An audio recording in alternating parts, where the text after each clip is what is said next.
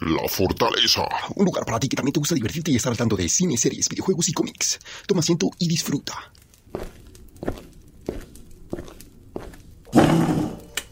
Ah. ¡Hey! ¿Cómo han estado? Por fin llegó La Fortaleza. Espero que hayan estado bien. Seguimos en cuarentena, pero ya llegamos para recomendarte lo que tienes que leer, jugar y ver esta semana. ¿Qué te parece ver La vieja guardia? ¿Qué? Me van a preguntar. Sí, es una película de Netflix que salió con una hermosa mujer, Charlize Theron. Y te la vengo a recomendar. I lead a group of soldiers. Let's just say we're very hard to kill.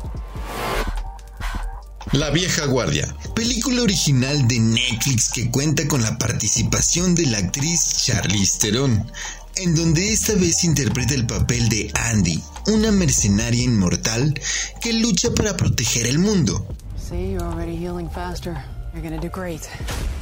Película de acción basada en un cómic de Greg Rucka, bajo el mismo nombre de Old Guard o La Vieja Guardia, que lamentablemente para los conocedores no cumple con las expectativas narrativas. Mas el apartado visual parece impecable, digno de una producción de Netflix de alto nivel. La historia va de lo mismo, los buenos contra los malos, pelea, pelea, disparos, disparos. Un equipo antiguo de mercenarios preparados para detener a los villanos y tratando de hacer un mundo mejor.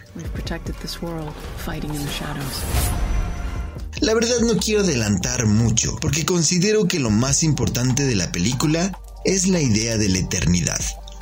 Lo malo. La historia, aunque cuenta con personajes interesantes, su historia es un poco lenta.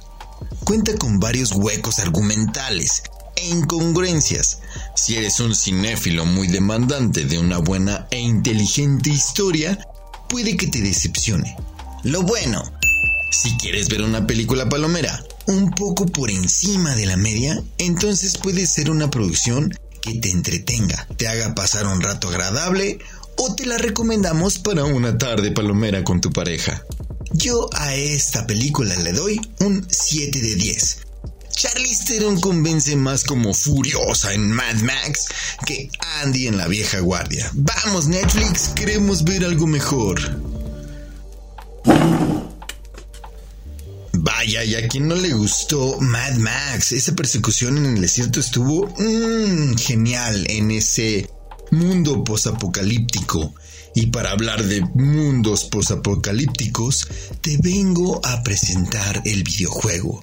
Y el videojuego ahora consta de Resident Evil 3 Remake. Resident Evil. ¿Te gustan los zombies, monstruo, sangre, gore? Hoy te recomiendo Resident Evil 3. Hace un año, Capcom sorprendió a propios y extraños con el lanzamiento del remake de Resident Evil 2. Entrega que combinó de forma excelente el pasado con el presente, resultando como uno de los mejores juegos del año. Con las miras puestas en lo alto, la compañía japonesa ahora pretende repetir la hazaña con el remake de la tercera entrega de la saga. De esta forma es como recibimos el remake de la mítica y esperada tercera parte de la franquicia en el episodio que fortaleció la fama de sus personajes. Jill Valentine y Carlos Olivera. Pero ¿qué te puedo decir? Resident Evil 3 le queda grande la etiqueta del remake, debido a que ofrece muy pocas referencias a la entrega original. Más bien representa una reimaginación que sigue algunos puntos de referencia clave para interpretar y complacer a los fans de antaño. Pero, ¿esto es realmente tan malo? En lo absoluto, el remake de Resident Evil 3 es una excelente entrega que si bien tiene un sabor diferente, podría cautivar a las nuevas generaciones que enloquecieron cuando llegaron a la comisaría de Raccoon City por primera vez. Ahora que si esperabas recorrer los espacios clásicos de la entrega original, de una vez te digo que quizá te decepciones un poquito, porque el juego omite muchas locaciones. Precisamente a esto me refería cuando mencioné que la etiqueta de remake le queda grande. La realidad es que el original simplemente es una guía básica para llevar a la nueva entrega hacia los lugares correctos, manteniendo de cierta manera solo algunos de los sentimientos de la entrega original. Lo único que le veo bueno a Resident Evil 3 es una atmósfera impecable donde el sentimiento de urgencia permanece latente, alimentado por la amenaza que representa Nemesis. Resident Evil 3 es una experiencia corta, carente de contenido y rejugabilidad. Lo único que tiene para sí misma es una sección de retos con los cuales desbloquearás artefactos y armamentos para tus siguientes aventuras. Si pones bajo control tus expectativas por el juego, te aseguro que encontrarás una entrega extremadamente bien hecha y presentada con un excelente ritmo y que juega con la balanza para ofrecerte una excitante mezcla entre misterio y acción. De lo contrario, quizá Resident Evil 3 sea una entrega que deberás consultar por más tiempo con la almohada. I'll buy you some time. Hey, wait! Wait, Jill! Good riddance.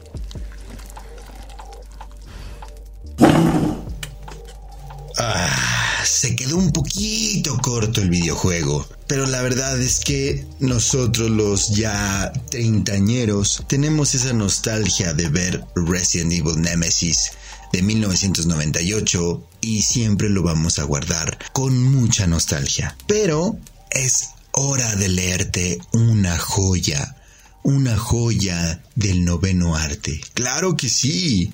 Vámonos con el cómic.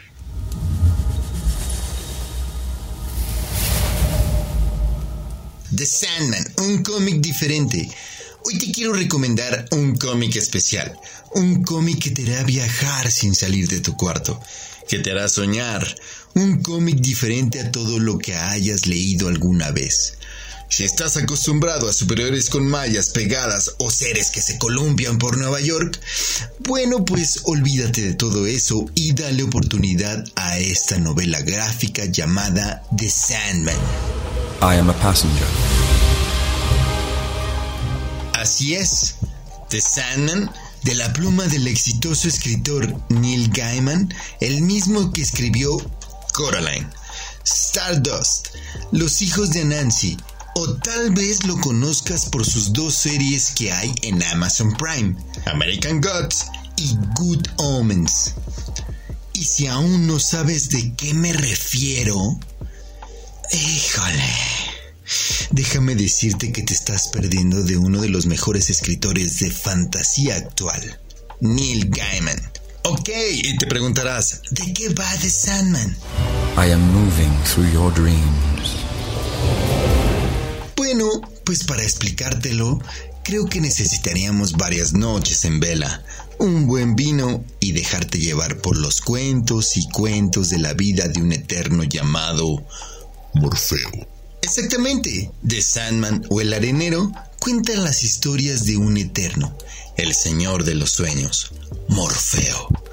De sus historias, de su vida, de sus anhelos y de sus desencantos. Atención, no es un cómic sencillo, así que no te lo recomendamos a personas no iniciadas en la lectura, y mucho menos para niños pequeños. Si tú eres una persona que ama las peleas y los superhéroes, olvídate de este cómic. Lamentablemente no es para ti.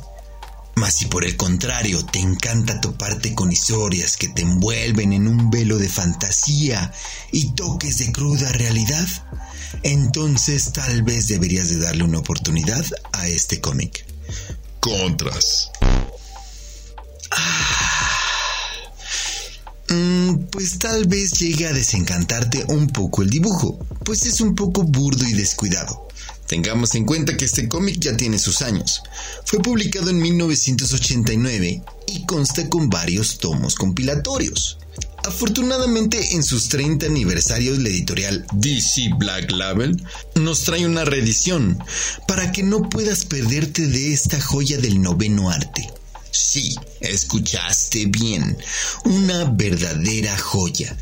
Cada compilatorio tiene un costo de 299 pesos. Ah, sí está caro. Pero créeme que vale cada centavo. The Sandman es un cómic para mayores de 18 años que te hará viajar y preguntarte si es que tu vida no es un sueño que alguna vez soñó una página de un cómic olvidado. Hey, ¿qué te pareció el cómic? Todo una joya, todo una revelación. Está genial. ¿Qué más puedes pedir? El día de hoy te di La vieja guardia, te di Resident Evil Remake y te di The Sandman. Muchísimas gracias amigos por escucharme y nos vemos en un episodio más.